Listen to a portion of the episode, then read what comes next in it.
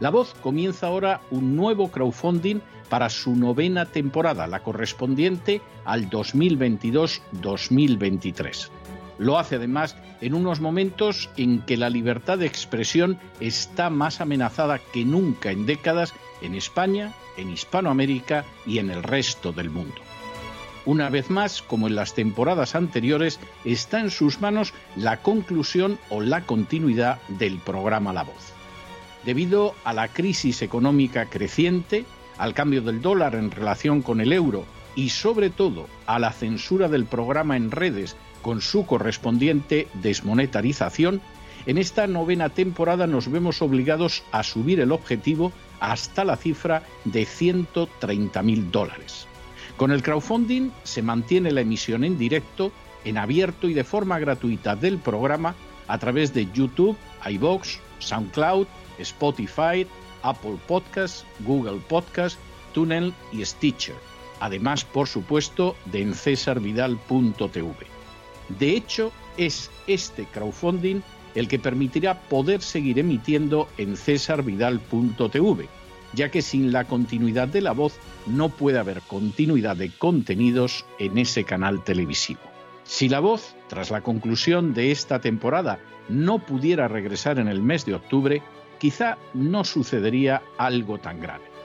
Una vez más, habría quedado de manifiesto, como tantas veces a lo largo de la historia de las naciones hispanas, que para muchos es preferible quejarse, protestar o amargarse a enfrentarse de manera práctica con un problema concreto. No pasaría nada. La voz simplemente dejaría de emitirse por la sencilla razón de que no hay suficientes personas dispuestas a asumir el apoyo de su causa, que es la de la libertad y de la verdad, la de la información independiente y la opinión rigurosa, la de la lucha contra las tiranías y contra aquellos proyectos que pretenden convertir en esclavos a los seres humanos. Si piensan que merece la pena seguir escuchando día a día la voz, son ustedes bienvenidos a la hora de contribuir al nuevo crowdfunding que permitirá que puedan escuchar este programa radiofónico una temporada más. Muchas, muchas, muchas gracias por todo. God bless you. Que Dios los bendiga.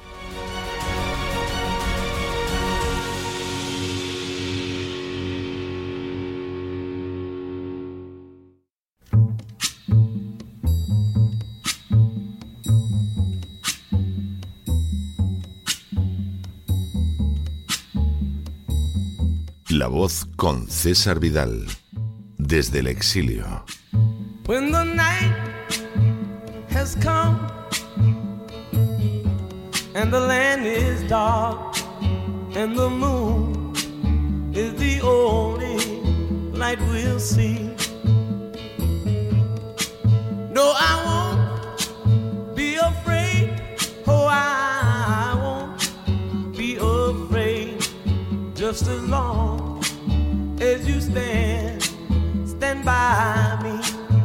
muy buenos días, muy buenas tardes, muy buenas noches y muy bienvenidos a esta nueva singladura de la voz. Soy César Vidal, hoy es el viernes 3 de junio de 2022 y me dirijo a los hispanoparlantes de ambos hemisferios, a los situados a uno y otro lado del Atlántico y como siempre lo hago desde el exilio. Corría el año 1844 cuando se publicó en Inglaterra una novela titulada Coningsby, escrita por el político Benjamin Disraeli. El texto, que llevaba por subtítulo La nueva política, intentaba describir la carrera de un joven ansioso por alcanzar la cima del poder. En un momento determinado, uno de los personajes de la novela, llamado Sidonia e inspirado en la figura histórica de uno de los banqueros de la familia Rothschild, decía, So you see, my dear Coningsby, that the world is covered by very different personage from what is imagined by those who are not behind the scenes. Lo que podría traducirse como Así que ya ves, mi querido Coningsby, que el mundo está gobernado por unos personajes muy diferentes de lo que se imaginan los que no están detrás del escenario. La afirmación del banquero Sidonia resultaba de una enorme relevancia.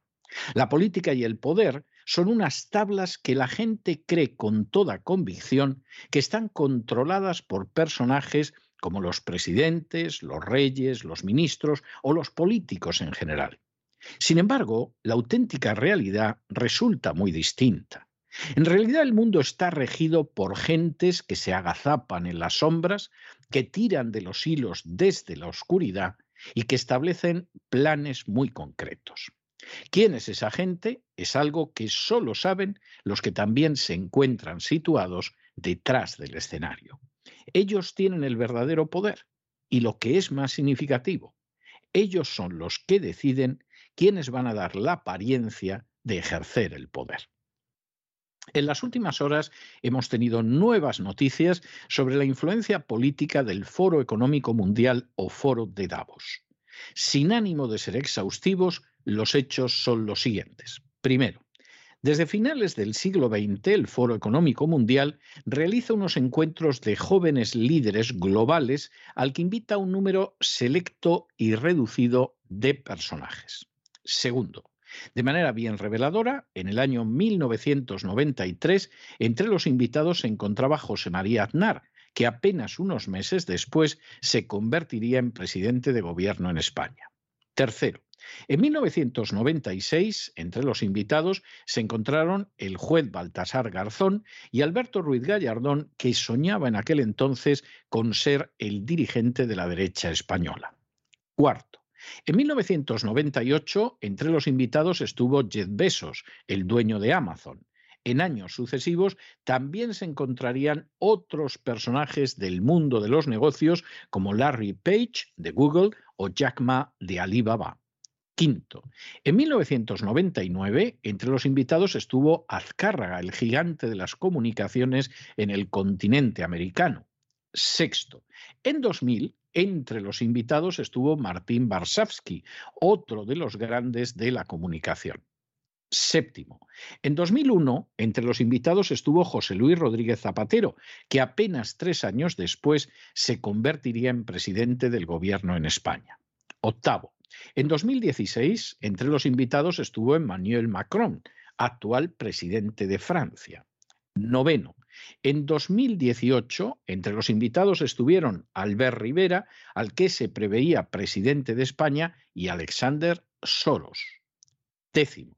En 2019, entre los invitados estuvo el jesuita americano Cyrus Habib, ideólogo de buena parte de la técnica de apoyo de la Iglesia Católica hacia la agenda globalista. Undécimo. En 2020, entre los invitados, de manera sonoramente oportuna, estuvo Alicia Garzón, una de las fundadoras de Black Lives Matter.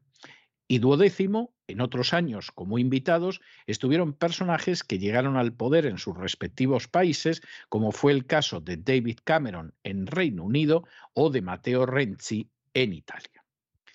Aunque la inmensa mayoría de la gente cree de corazón que son los políticos los que rigen el mundo y hacia ellos dirigen su admiración y apoyo o su aborrecimiento e ira, la realidad es que la política, las finanzas, la cultura, la comunicación e incluso la religión son manejadas desde las sombras por otras entidades. Basta ver la gente invitada a las reuniones de jóvenes líderes del foro de Davos para percatarse de que quizá no son ya tan jóvenes, pero sí están siendo preparados para ocupar el poder. Desde movimientos sociales como Black Lives Matter a líneas de conducta y acción impulsadas por la Iglesia Católica, desde los grandes empresarios a un presidente de gobierno tras otro en un país tras otro, desde la judicatura a los medios de comunicación, en esas reuniones se han reunido aquellos que han llegado al poder como Aznar, Zapatero, Renzi, Macron o Cameron, entre otros, y aquellos que en un momento dado no quisieron o no supieron ser lo suficientemente hábiles como para alcanzar esa meta y como en el caso de Albert Rivera resultaron descabalgados.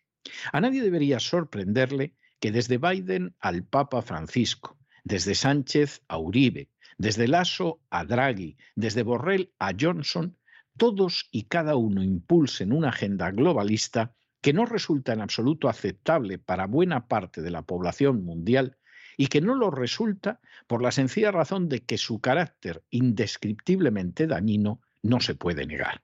Sin embargo, nadie debería sorprenderse. En realidad la política se forja, se piensa y se madura detrás del escenario. Ese escenario que gracias a los políticos y a las furcias mediáticas es lo único que contemplan centenares, si es que no miles, de millones de personas. Sin embargo, como supo reconocer el viejo Sidonia en la novela de Disraeli, solo los que se encuentran situados detrás del escenario conocen la auténtica verdad del poder. Pero no se dejen llevar por el desánimo o la frustración. Y es que a pesar de que los poderosos muchas veces parecen gigantes, es solo porque se les contempla de rodillas. Y ya va siendo hora de ponerse en pie. Mientras tanto, en el tiempo que han necesitado ustedes para escuchar este editorial, la deuda pública española ha aumentado en más de 7 millones de euros.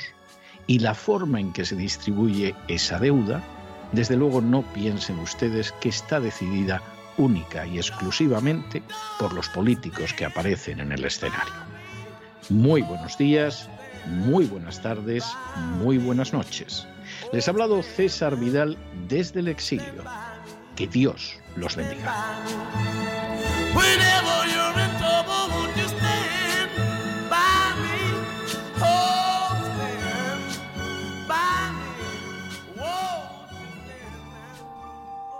Esta sección está patrocinada por crowdfunding con el siguiente mensaje. Nuestro Señor Jesucristo, el único Dios verdadero, es misericordioso y nuestro Salvador.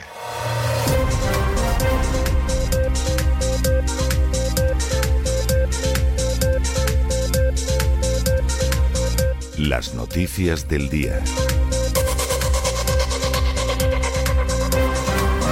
Buenas tardes, buenos días, buenas noches. Aquí estamos un día más en el programa La Voz, en este viernes 3 de septiembre, en el que don César Vidal nos ha hablado en su editorial del encuentro de jóvenes líderes del Foro de Davos, ese club elitista, que es la perfecta definición del lobo con piel de cordero, aunque cada día que pase sea más evidente que debajo de esa supuesta filantropía e interés por el bien del planeta se esconde un plan para implantar una tecnocracia feudal, una vuelta a las cavernas pero con las comodidades de la digitalización, una jaula de bits, podríamos decir, sostenible, resiliente e inclusiva, palabras y conceptos cuyo significado se ha manipulado tanto ya, se ha manoseado tanto, se emplean ya para definir justo lo contrario de lo que realmente significan. Precisamente esta semana, en cesavidal.tv, dedicaremos el programa a la edición de este año del Foro de Davos, la segunda, nombre con el que se conoce al Foro Económico Mundial, y dentro de unos minutos, en la versión breve de nuestro despegamos, anunciaremos los temas principales que trataremos en el programa de mañana. Últimamente abundan los contenidos en Internet que hablan de ese gran reseteo. De repente se ha puesto de moda, o gran reinicio, que quieren imponer los ingenieros sociales, e incluso se han estrenado documentales que aspiran a dilucidar qué hay detrás de este proyecto de planificación globalista. El problema es que muchos de ellos plantean soluciones que no rompen las cadenas que limitan nuestra libertad sino que pretenden, en algunos casos sin saberlo, cambiarlas por otras. Esto sucede porque en muchos casos se confunde la globalización con el globalismo, conceptos que parecen similares, a veces se utilizan de forma indistinta, pero cuya diferencia fundamental es imprescindible conocer. ¿Para qué? Para no caer en reduccionismos que beneficien precisamente a aquellos que pretenden manejar nuestros movimientos, anhelos y pensamientos como si fuéramos personajes de una novela. La globalización ha sido positiva y, de hecho, ha permitido tanto el desarrollo económico como la extensión de libertades políticas, reduciendo la pobreza en el mundo, creando clases medias donde solo había núcleos agrícolas que vivían al límite de la subsistencia y permitiendo la creación de mercados que más o menos intervenidos han mejorado progresivamente el nivel de vida de los ciudadanos. Sin embargo, el globalismo es la ideología que plantea que la globalización no puede ser el resultado de las decisiones individuales de miles de millones de personas, sino que debe ser dirigida, tutelada por esos sabios, esos comités de expertos, aquellos que dicen saber lo que es mejor para nosotros porque nos consideran niños. O en el peor de los casos, animales de una granja a los que hay que encerrar, castrar, sacar a pasear de vez en cuando para que podamos seguir dando esa leche, huevos o esa lana. Este globalismo está representado por los gobiernos y por las grandes multinacionales que gracias a los privilegios que les otorgan las regulaciones estatales han crecido chupando de la teta pública, saqueando el dinero de los contribuyentes y no permitiendo a las pequeñas y medianas empresas competir en igualdad de oportunidades. Y cuando hablo de igualdad de oportunidades no me refiero a tener los mismos salarios, similar calidad de producto, facilidad para obtener una subvención, no, no. Me refiero a las barreras a la entrada que se ponen desde arriba para que los de abajo no puedan subir, para que sigan estando abajo. Como sucede en esos sistemas de castas en los que el nacimiento determina ya cuál va a ser el futuro de las personas. Es verdad que es fácil confundir globalización y globalismo, porque vemos grandes corporaciones que privatizan beneficios, socializan pérdidas, son rescatadas cuando las cosas van mal, cuando hay problemas. Los bancos quizás son el mayor ejemplo, ¿no? Pero no el único. También las grandes tecnológicas que colaboran con los servicios de inteligencia, configurando una fusión diabólica, el eterno complejo militar industrial, como no, otro gran ejemplo. Pero no debemos caer en la tentación de pensar que estas empresas operan en un régimen de mercado más o menos libre. Forman parte intrínseca del leviatán tanto como los políticos que les ayudan. Unos políticos que cada día son más actores y menos gestores, porque son manejados a su vez por otras personas. Estos son los que son reclutados en los programas de jóvenes líderes por el Foro de Davos, el Club Bilderberg, que también celebra esta semana su edición, la Comisión Trilateral, el Consejo de Relaciones Exteriores, y tantos y tantos aquelarres globalistas a los que no acuden quienes realmente toman las decisiones. Esos suelen estar en clubs privados, jugando a ser dioses sin mostrar sus caras. El gran reseteo o el gran reinicio es un intento desesperado de estas élites por intentar mantener sus posiciones en un mundo que cambia, como diría don César Vidal, y que estos ingenieros sociales han llevado a un punto de no retorno. Un sistema monetario fraudulento comienza a dar señales de agotamiento. Una crisis energética resultado de un modelo de planificación plagado de errores. Una revolución tecnológica que da poderes a los que aspiran a manejar el mundo, pero también herramientas a quienes nos oponemos a sus planes. Un mundo que vuelve a estar dividido en dos bloques, con una China que emerge como un dragón y que Estados Unidos intenta detener sacrificando a Europa. Todo ello acompañado por una lucha de clanes que en los escalones superiores de la pirámide pelean a dentelladas para sacar tajada de todo este desorden global esta nueva anormalidad que nos venden como un mundo feliz, en el que tendremos que tomar pastillas y enchufarnos al metaverso para ser felices. Un universo para lelos en el que muchas de sus víctimas entrarán gustosos y encima pagando. Esta nueva anormalidad, insisto, con A de anormal, porque si algo está claro es que de normal tiene poco, fue impulsada con la llegada de la pandemia, un hito fundamental en este plan de control global tal como dejó patente el presidente del Foro Económico Mundial, Klaus Schwab, profeta de esa cuarta revolución industrial transhumanista y autor del libro que ya conocen todos ustedes, y si no deberían, titulado COVID-19 The Great Reset. Una pandemia que sirvió para imponer confinamientos masivos cuya utilidad para frenar la crisis sanitaria está ahora en entredicho. Tras la publicación de varios estudios en los que se constata que al final lo de encerrar a la gente en sus casas tenía oscuros objetivos. En España, el gobierno aprovechó también la pandemia y esos confinamientos para agitar el avispero autonómico. No hay mal que por bien no venga, diría don Pedro Sánchez, intentando limitar el impacto electoral de ese encierro masivo, entregando la facultad de decretarlo a los gobiernos regionales. Les pasó la patata caliente, sobre todo al final de esa pandemia. Para darle una apariencia de legalidad, en esa parte final del encierro hizo que los tribunales superiores de justicia fueran los que analizaran en primera instancia las medidas y restricciones de las autoridades sanitarias autonómicas. Posteriormente, otra reforma facilitó que los recursos contra estas decisiones fueran directamente a la Sala Tercera del Tribunal Supremo. Un ardid legal. Y ahora el Tribunal Constitucional tumba esta reforma del Gobierno por considerar que atenta contra la separación de poderes. Nos da la risa, ¿verdad?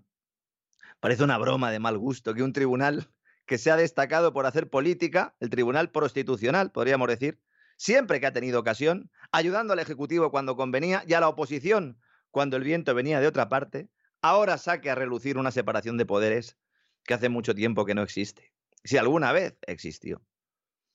Esta decisión llega después de otros dictámenes del propio Constitucional sobre las medidas adoptadas por el Gobierno para hacer frente a esa pandemia. Y en el último año han declarado ya la inconstitucionalidad de dos, los dos estados de alarma impuestos a lo largo de 2020 que facultaron precisamente esos confinamientos masivos. ¿Y ha pasado algo? ¿Ha tenido que sentarse el presidente del gobierno en el banquillo? ¿O el ministro de Sanidad, que ahora goza de su retiro dorado en tierras catalanas, como decíamos ayer? No, no ha pasado nada. Nadie asume responsabilidades y cuidado, porque en la letra pequeña de esta nueva decisión del Tribunal Constitucional se incluye un virus mucho peor que el SARS-CoV-2, el que faculta a los caciques autonómicos, a los varones regionales, a decretar nuevos encierros sin autorización judicial. Y para hablar de estas y otras noticias que les interesan a ustedes, pues como siempre tenemos hoy a doña María Jesús Alfaya. Buenas noches, María Jesús. Muy buenas noches, Lorenzo. Un día más aquí en este programa La Voz y en este boletín informativo. Mandarle un abrazo muy, muy, muy, muy fuerte a César y prontito ya estará con nosotros aquí. Darles las gracias a los oyentes de La Voz por el crowdfunding que va a permitir que sigamos informándoles, siendo la voz de los que no tienen voz y continuar en esta causa de la verdad y la libertad. Decirles que para poder seguir con esto adelante, este crowdfunding sigue abierto. Y vamos con la información de España. El Tribunal Constitucional ha anulado por siete votos a cuatro la norma que el gobierno de Pedro Sánchez puso en marcha en el año 2000 al final del primer estado de alarma. Esto es, en virtud de la cual de esta norma, los tribunales superiores de justicia de las comunidades autónomas debían decidir por adelantado si las medidas restrictivas de derechos acordadas por los gobiernos regionales, como eran los confinamientos territoriales, eran proporcionadas y debían de ser avaladas o no. De este modo, el Tribunal Constitucional avala que el Gobierno y las comunidades autónomas puedan aprobar confinamientos sin autorización judicial previa. Algo, señores, que deja la discrecionalidad de los políticos una decisión tan grave y que deja también indefensos a los ciudadanos ante los ataques a las libertades fundamentales que quieran perpetrar contra ellos. Nos remontamos al origen de esta noticia. El Tribunal Superior de Justicia de Aragón presentó una cuestión de inconstitucionalidad sobre la norma del Gobierno que imponía un aval judicial previo a las medidas restrictivas de derechos de las comunidades las que imponían, porque albergaban dudas sobre su legalidad. Fue el TSJ aragonés quien consideraba que dicha regulación podría suponer una vulneración del principio de separación de poderes. La tesis de los jueces del Tribunal Superior de Justicia de Aragón era que los tribunales debían actuar solo a posteriori, es decir, en caso de que se produjeran impugnaciones de las medidas acordadas por los gobiernos autonómicos, pero no controlarlas a priori para darles luz verde o prohibirlas con carácter previo a que entraran en vigor. Ahora, el Tribunal Constitucional les da la razón. Y vamos a sumergirnos en esta sentencia, que argumenta que la existencia de esa autorización judicial previa a las restricciones decididas por los gobiernos, que además no tiene respaldo en ninguna ley sustantiva, provoca, dice, les leemos, una reprochable confusión entre las funciones propias del Poder Ejecutivo y las de los tribunales de justicia. La potestad, prosigue, es de los gobiernos. No cabe, sostiene el fallo, que el legislador la convierta en una potestad compartida con el Poder Judicial, lo que sucede si se sujeta la aplicación de las normas reglamentarias al requisito previo de la autorización judicial. Esto se lo estamos leyendo textualmente. Y añade lo siguiente. El Poder Judicial no es cogobernante o copartícipe del ejercicio de la potestad reglamentaria menoscaba tanto la potestad reglamentaria como la independencia y reserva de jurisdicción del Poder Judicial, contradiciendo así el principio constitucional de separación de poderes consustancial al Estado social y democrático de derecho, dice esta sentencia. El tribunal también considera que la conmixtión de potestades quebranta asimismo les leemos el principio de eficacia de la actuación administrativa y limita o dificulta igualmente la exigencia de responsabilidades políticas y jurídicas al Poder Ejecutivo en relación con sus disposiciones sanitarias generales para la protección de la salud pública, en detrimento, añade, del principio de responsabilidad de los poderes públicos. Por último, el Constitucional señala que el precepto impugnado vulnera los principios de publicidad de las normas y de seguridad jurídica. El fallo argumenta en este sentido que las resoluciones judiciales que autorizaban esas disposiciones generales en materia sanitaria no se publicaban en el diario oficial correspondiente. Lo que dice, les leemos, dificulta el conocimiento por parte de los destinatarios de las medidas restrictivas o limitativas de derechos fundamentales a las que quedan sujetos como consecuencia de la autorización judicial de esos reglamentos sanitarios de necesidad. Otro de los elefantes en la habitación, de los que nadie se atreve a hablar, es del aumento de la violencia en las calles de España. Bueno, alguno habla y dice que es por el excesivo consumo de pornografía. Parece una broma macabra. Los asesinatos crecen como la espuma. Se suceden eh, semana sí y otra también violaciones en masa de chiquillas que son asaltadas como si viviéramos en la selva. Los robos y los hurtos están a la orden del día. Es evidente que la sociedad se está embruteciendo. Y en esto también tiene mucho que ver la locura colectiva en la que nos condenan a estar todo el día pensando en cómo sacar a nuestras familias adelante, como si fuéramos hámster en una jaula, corriendo en un círculo sin fin, consumiendo antidepresivos para realizar tareas cotidianas y no comprendiendo bien qué es lo que sucede a nuestro alrededor. De esto nadie quiere hablar. Pero hay otro elemento que es también tabú y que se ha manifestado con crudeza en los últimos años. Y es el aumento de personas sin oficio ni beneficio que salen a la calle a cazar. Y que en muchos casos han llegado de otros países teniendo una amplia lista de antecedentes que desconocemos porque ni siquiera tienen documentación que pruebe su identidad. Tema espinoso, ¿verdad? Los medios de comunicación han mantenido siempre el silencio sobre la nacionalidad de los asaltantes cuando se trata de inmigrantes ilegales del mismo modo que cuando es una mujer la que agrede a sus hijos es tratada con cierta condescendencia, mientras que en el caso de los maridos, los padres son puestos en la plaza pública para ser lapidados. Esta doble o triple vara de medir es parte del problema. Porque cuando no somos todos iguales ante la ley, se producen discriminaciones positivas que aumentan los incentivos para cometer delitos, que en muchos casos quedan impunes. No es una cuestión de racismo, aunque algunos de los que plantean estas tesis sean reconocidos xenófobos. Pero si seguimos mirando hacia otro lado, llegará un momento en el que levantemos la cabeza y nos demos cuenta de que es demasiado tarde para buscar un remedio. Y como siempre, nuestro país, España, a la cabeza de los rankings negativos. Los últimos datos facilitados por el Ministerio del Interior en el balance de criminalidad correspondiente al primer trimestre de este año son espeluznantes. Los porcentajes que les vamos a narrar están comparados con el primer trimestre del año pasado. Los homicidios han aumentado un 21,3%, los delitos contra la libertad sexual un 21,6%. El número total de infracciones penales se ha incrementado un 27,9%, destacando dentro de esto el aumento del 60,5% que son delitos informáticos. Estos los comparan con los del año 2019. En cuanto a los delitos dolosos y asesinatos consumados, se han incrementado en un 28,4%. También suben nada más y nada menos, más de la mitad, un 57,3% los delitos graves y menos graves de lesiones y riña tumultuaria. Y también suben un 28,1% los robos con fuerza en domicilios, en establecimientos y en otras instalaciones. Tremendo.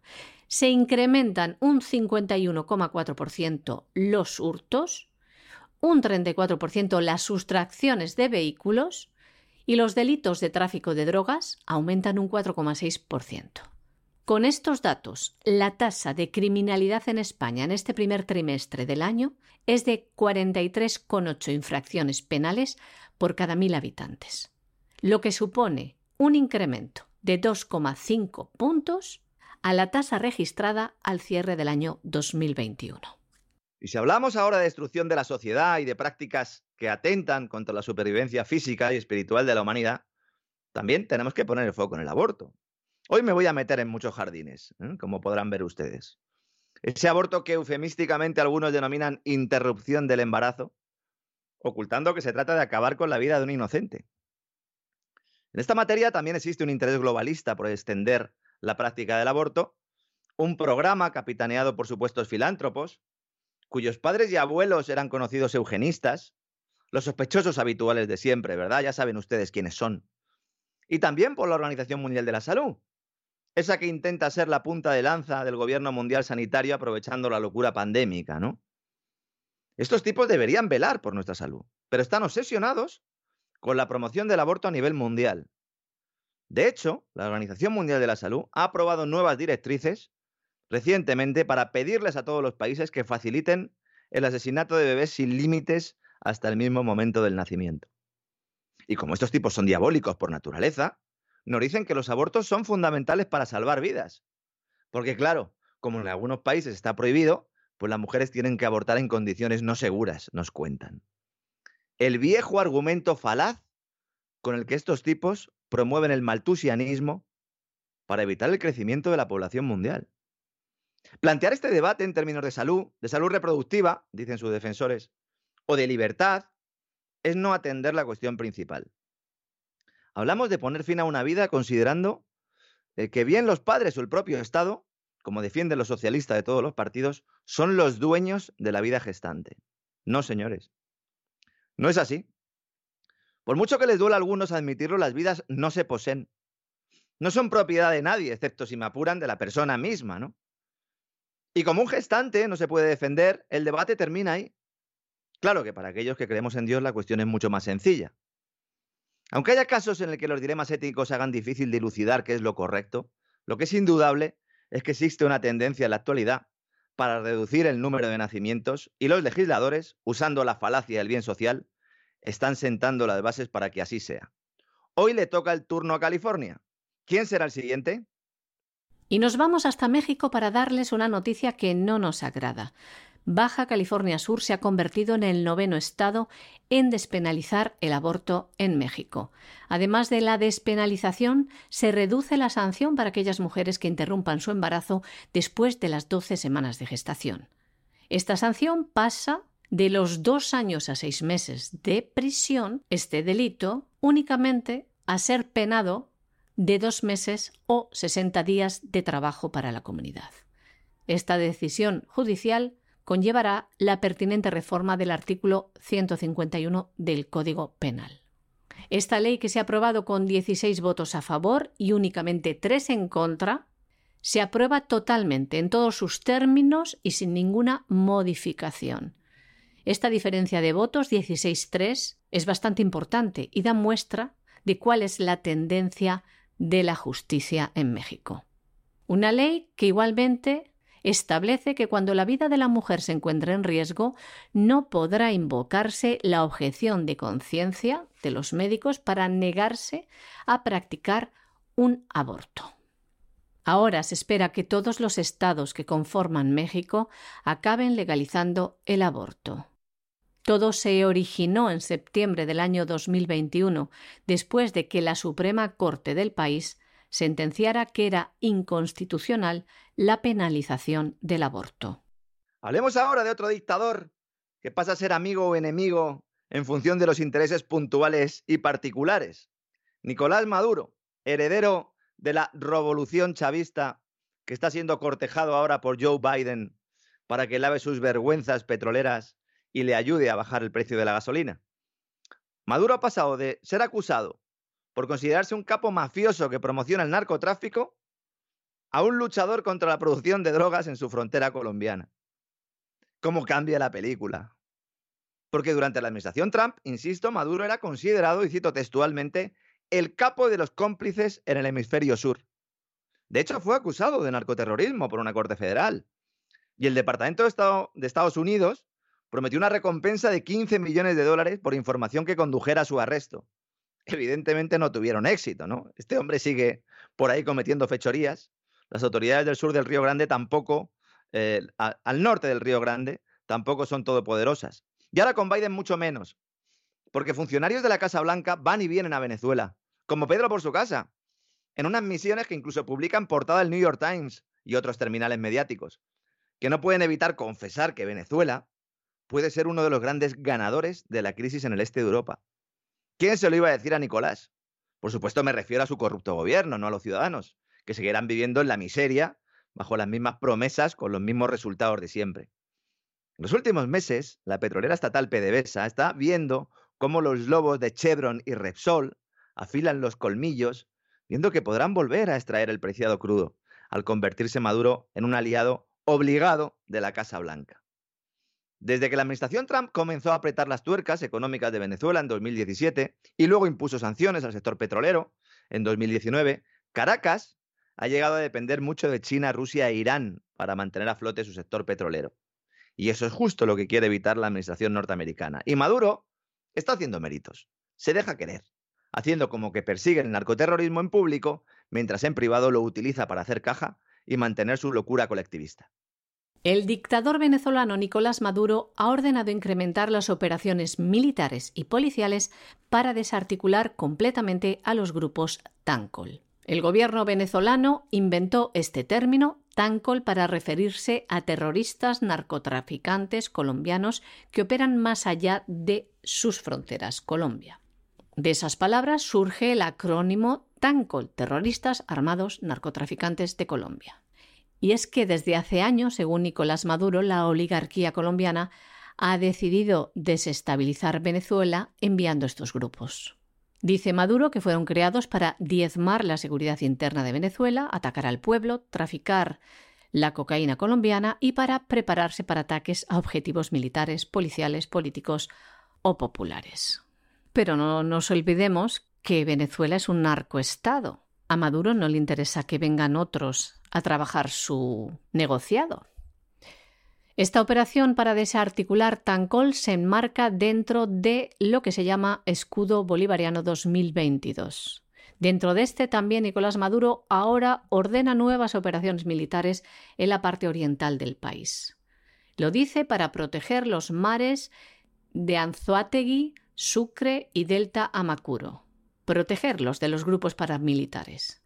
Hay que decir también que el comandante estratégico operacional de la Fuerza Armada Nacional Bolivariana, Domingo Hernández Lárez, ha precisado que las Fuerzas Armadas de Venezuela han desmantelado en lo que va de año 257 campamentos de las milicias colombianas, de ellos 202 correspondían a la fabricación de explosivos, 32 a servicios logísticos y 23 se utilizaban para el procesamiento de drogas. Dicen también que el ejército venezolano desactivó 1.360 artefactos explosivos en los estados fronterizos de Apure, Táchira y Zulia. Y cómo no, toca minuto y resultado de la guerra de Ucrania. Parece que los dirigentes occidentales ya se han olvidado aquello que decían en los primeros días de la intervención militar rusa. Nos decían, será un conflicto que se resolverá rápidamente y acabará rápidamente con la derrota de Putin. Al complejo militar industrial le interesa que el conflicto se alargue, lo lleva explicando don César Vidal desde hace semanas, enarbolando ese lema de que seguirá hasta que caiga el último ucraniano. Hasta Henry Kissinger ha pedido a la OTAN que establezca una negociación con Putin para poner fin a la guerra en las próximas semanas. Un mensaje que no ha debido llegar al secretario general de la Alianza, que nos anuncia ahora que nos preparemos para una larga guerra de desgaste, aunque prepara al mismo tiempo el escenario futuro, abriendo la puerta a que Ucrania ceda parte de lo que considera su territorio. Al final a Ucrania, como decía que no la va a reconocer ni la madre que la perdió.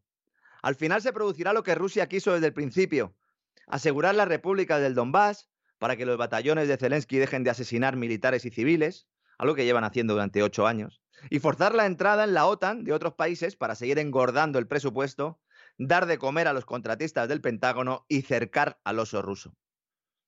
Solo de ellos depende que estemos ante un nuevo Afganistán, en el que el conflicto se alargue, movido por intereses electorales y que sacrifique vidas de inocentes, que es lo que siempre sucede en toda guerra, otra vez las vidas de los inocentes. Porque los hijos de los tipos que acuden al foro de Davos y demás grupos de poder, estos no son los que cavan las trincheras. Estos son los que lavan el dinero de papá. Los señores de la guerra, que previamente han ido saqueando a los contribuyentes y que ahora con la excusa de la ayuda humanitaria y de la intervención militar y de la defensa de la democracia se están forrando a nuestra costa. Vamos hacia un escenario de guerra permanente, como explicamos en el programa de ayer, porque para implantar el supuesto orden, primero debe reinar el caos. Esperemos que Japón no caiga en la trampa y se meta en el avispero de Taiwán cuando se lo ordenen sus presuntos aliados o sus jefes, porque esa es la idea que ahora mismo manejan los estrategas de la OTAN. Como decía Henry Miller, cada guerra es una destrucción del espíritu. A lo mejor es justo eso lo que pretenden. El secretario general de la OTAN, Jens Stoltenberg, ha dicho que hay que estar preparados para una larga guerra de desgaste en Ucrania, que solo puede acabar, dice, en una mesa de negociación. Añadía también que depende solo de Ucrania decidir si cede territorios, si llega el momento de negociar, y añadía también que la obligación de la OTAN es ayudar a Ucrania a defender su soberanía. El máximo responsable de la OTAN reconoció que Ucrania está pagando un alto precio por defender su país, pero Rusia también está acusando elevadas pérdidas. Se manifestaron también sobre la oposición de Turquía a la entrada en la OTAN de Suecia y Finlandia, y recalcaba que cuando un miembro de la alianza expresa sus preocupaciones hay que escucharlo, abordar esas preocupaciones y encontrar una solución desde la unidad porque para ellos, añadía, Turquía es un aliado importante que contribuye a la seguridad de la alianza de muy distintas formas. Señalaba que está manteniendo contactos estrechos tanto con Ankara como con los gobiernos candidatos de Suecia y de Finlandia. El secretario general de la OTAN anunciaba también hace unos días, tras reunirse con el secretario de Estado de los Estados Unidos, Anthony Blinken, que pretende convocar en los próximos días una reunión entre Bruselas con representantes de Suecia, Finlandia y Turquía para resolver el veto de Ankara a la entrada de estos países nórdicos a la Alianza Atlántica. Y aseguró que su intención es que la reunión tenga lugar antes de la cumbre de la OTAN que se celebra a finales de este mes en Madrid. Y hablando de guerras de vencedores y vencidos, ya hay un país que va a ser premiado por su fidelidad a los designios de los burócratas occidentales. Un país que algunos en España siguen considerando como el último bastión contra el comunismo, sin ser conscientes de que el nacionalsocialismo es su otra cara de la moneda. Evidentemente, hablamos de Polonia, país que estaba enfrentado con las autoridades europeas antes de la guerra de Ucrania y que ahora disfruta de los parabienes de las élites del viejo continente por su papel en la contienda. Es muy bien mandado, también Morawiecki, igual que Sánchez. De momento no ha logrado sacar tajada territorial, pero lo que sí ha conseguido es que la Comisión Europea desbloquee la entrega de fondos, de dinero, la pasta, para con la, eh, para con la excusa de luchar contra los efectos de la pandemia, seguir engordando el presupuesto público. Ya da igual que el gobierno de Polonia se pasara la separación de poderes por el arco del triunfo, esa que ahora parece preocupar tanto al constitucional español. Pelillos a la mar, que diría un castizo, ¿no? Otra de gambas. Ahora Polonia son los buenos, porque son solidarios con el pueblo ucraniano. Cualquiera que observe estos acontecimientos con un poco de perspectiva, apaguen la tele si no lo han hecho ya, sentirán náuseas al ver cómo se soluciona todo con muertos y dinero. Un maletín con 35.400 millones de euros entregado al gobierno de Morawiecki para que siga avanzando en los ejes de la agenda globalista, que es para lo que entrega ese dinero nuestra bruja preferida, Úrsula von der Bruggen, como la ha bautizado don César Vidal.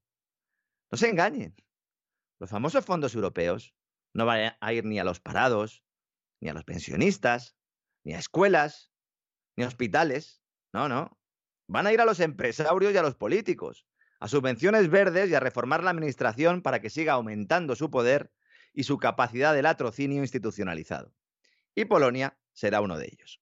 La presidenta de la Comisión Europea, Ursula von der Leyen, ha anunciado en Varsovia la liberación condicionada de los fondos europeos para el plan de recuperación post-pandemia de Polonia.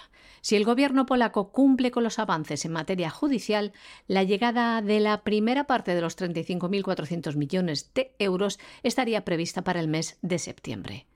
Pese a que el anuncio de von der Leyen ha sido presentado por el gobierno como un éxito polaco, esto no asegura la entrega de estos millones, porque los Estados miembros de la Unión Europea deben aprobar el presupuesto polaco el 17 de junio en Luxemburgo. Después, si los avances en libertad de justicia y judicial que realiza Polonia son satisfactorios para Bruselas, el desembolso escalonado del dinero comenzará con la llegada de la primera parte de los fondos, como decimos, prevista para septiembre.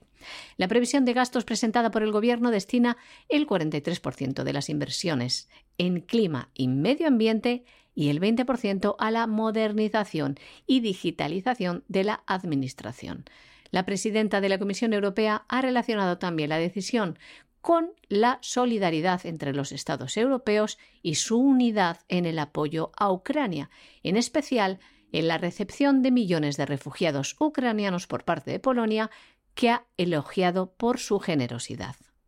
Pues hasta aquí hemos llegado con el boletín de noticias de hoy. Aprovecho para decirles, sé que les preocupa, tranquilos, don César Vidal se recupera estupendamente de esa pequeña intervención que ha tenido. Estará mañana con un servidor en, en ese gran reseteo que en unos minutos avanzaremos con María Jesús. También hoy tenemos eh, candilejas porque don César va a estar virtualmente aquí, María Jesús. Aprovecho para darte las gracias y también para confirmar que efectivamente hay candilejas hoy, ¿verdad? Sí, sí, porque eh, una entrevista muy interesante a Antonio Vargas Kemba, que es abogado, catedrático, escritor Pertenece al Comité Nacional de Víctimas de la Guerrilla, defensor de los derechos humanos y portavoz de las víctimas del comunismo en Colombia. Una entrevista súper interesante que no se pueden perder. La voz continúa. Menudo, menudo currículo, María Jesús, ¿eh? Menudo Desde currículum. luego que la verdad. sí. La verdad es que don César siempre, siempre acierta, ¿no? Con, con las elecciones. Y nada, pues eh, nos vemos en un ratito en, en ese despegamos donde avanzaremos, que ocurrirá mañana en, en ese vuelo, en esa nave del Gran Reseteo. Perfecto, hasta ahora.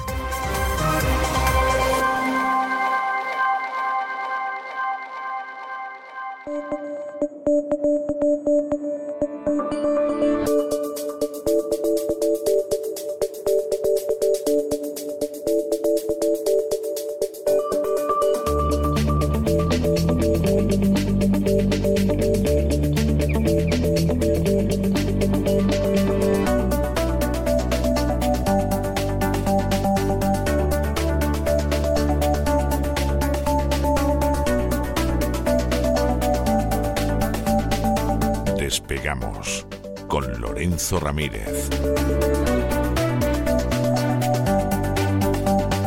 Pues seguimos aquí en La Voz porque vamos ahora a dirigirnos a un avión para encontrarnos con Don Lorenzo Ramírez. Vamos a, a subirnos al avión, nos abrochamos los cinturones y vamos a despegar con Lorenzo. Muy buenas noches de nuevo. ¿Qué tal? El mismo que viste y calza, María Jesús. El mismo que viste y calza. Aquí estamos otra vez. En- ¿Qué esto nos sí que es cuentas? Sesión ¿Qué nos continua, ¿no? Suele decir César, dice, en esta sesión continua tal, dice los lunes, ¿verdad? Pues nosotros somos sesión continua. La verdad es que, que aquí contentos, ¿no? De poder estar con nuestros oyentes que nos están apoyando en el crowdfunding, que aprovecho a todo el mundo para volver a felicitar, para dar las gracias eh, sobre todo. También para animar a los que todavía no se hayan suscrito a cesarvidal.tv, el canal que tenemos con contenidos exclusivos, con ese gran reseteo, pero con otros muchos programas, Camino del Sur, Mafia Feminista, el programa de boxeo de don Gustavo Vidal, gran descubrimiento también para algunos, aunque otros pues ya lo conocíamos. Y bueno, vamos a estar todo el verano, eh, incluso cuando pare la voz vamos a estar eh, publicando contenidos eh, todas las semanas en, en cesarvidal.tv, así que si todavía pues hay alguno que esté dudando, pues que sepa que ahí estamos para todos, ¿no? Hoy, esta semana, vamos a hablar de Davos 2022, de esa última edición del Foro de Davos, María Jesús. Hoy nos ha quedado un programa un poco monográfico, ¿no? El editorial iba de Davos, luego al principio en el boletín yo también he hablado de Davos, luego tú de pandemias. Al final todo va un poco relacionado. ¿eh?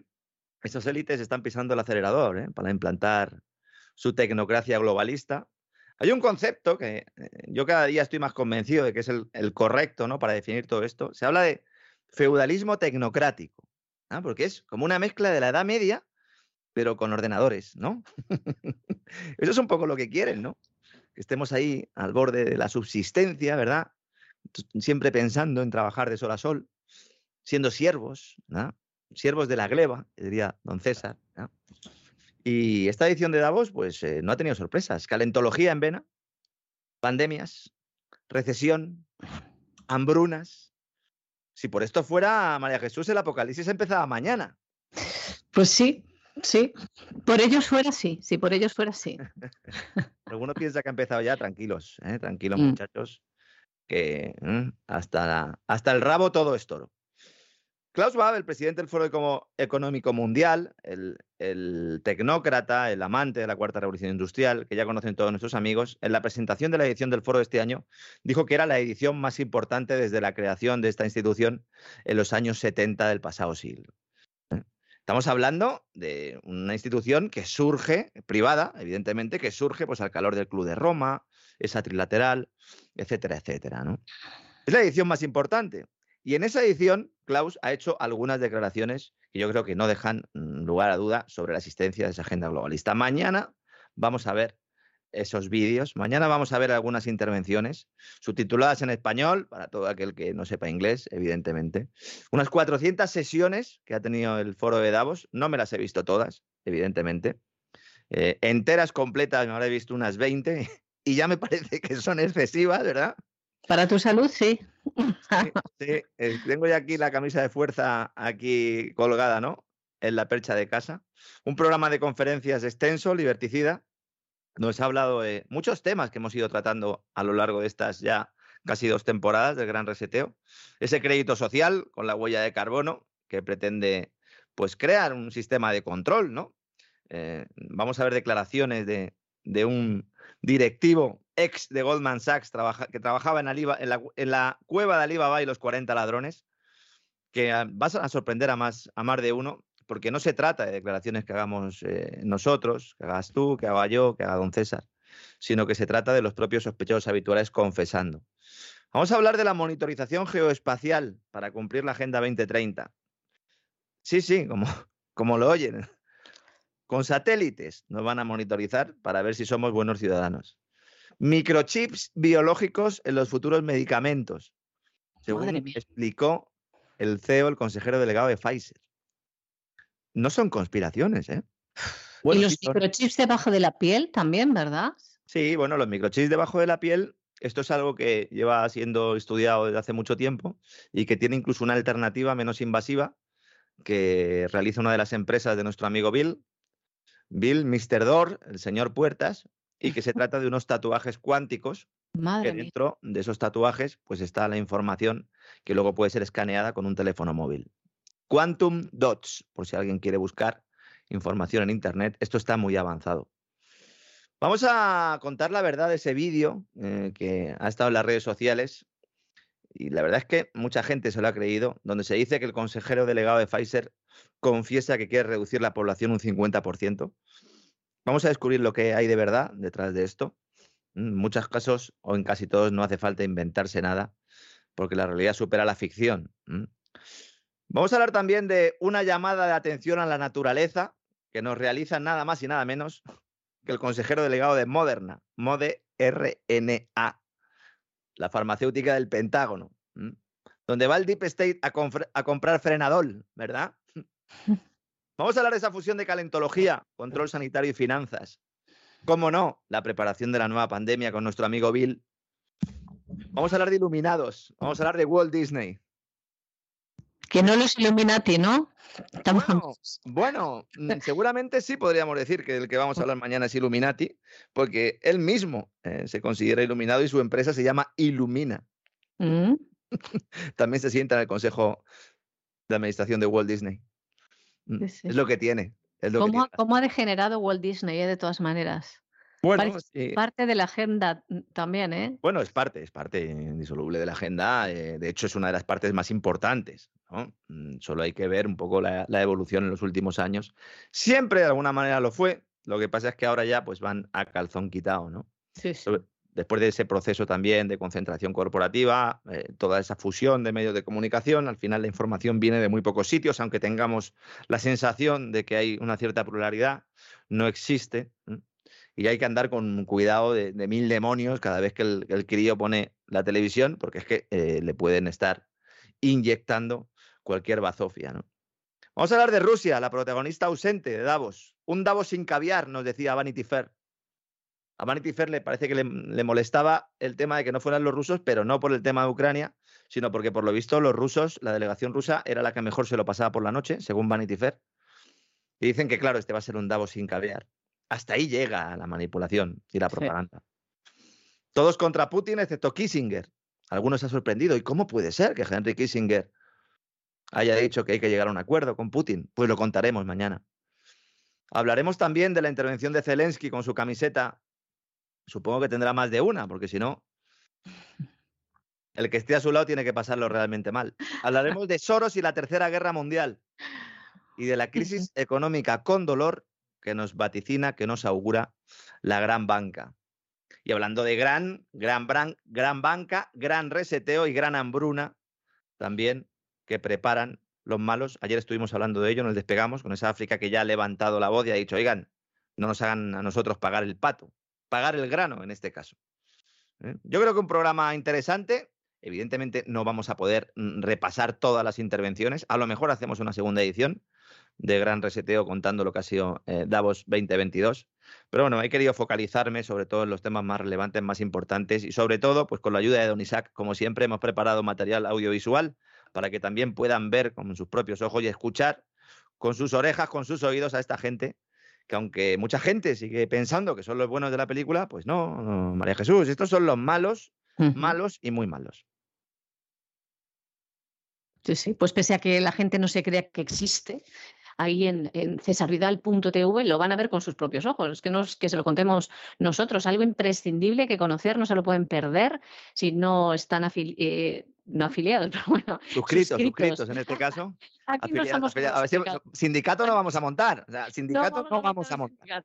Aprovecho, aprovecho para aclarar que no vamos a montar ningún sindicato. Nosotros eh, aquí solo somos todos socios realmente, ¿no? Estamos trabajando todos en la misma línea. Efectivamente, para nuestros suscriptores, pues eh, de cesarvidal.tv, que siempre, bueno, pues aquí contamos todos los viernes ese avance del gran reseteo. Y bueno, pues la semana que viene seguiremos informando, seguiremos con nuestros despegamos, seguiremos haciendo todo el trabajo. Y como siempre, eh, pues mandarte un abrazo a ti, María Jesús, a todos nuestros oyentes. Y mañana otra vez me tendrán ahí en la brecha. Van a tener sobredosis de Lorenzo Ramírez esta semana. Bueno, pues están encantadísimos los oyentes, así que no se van a empachar, tranquilo. Pues muchas gracias. Un abrazo, María Jesús. Nos hablamos la semana que viene. Hasta el lunes, María Jesús. Adiós.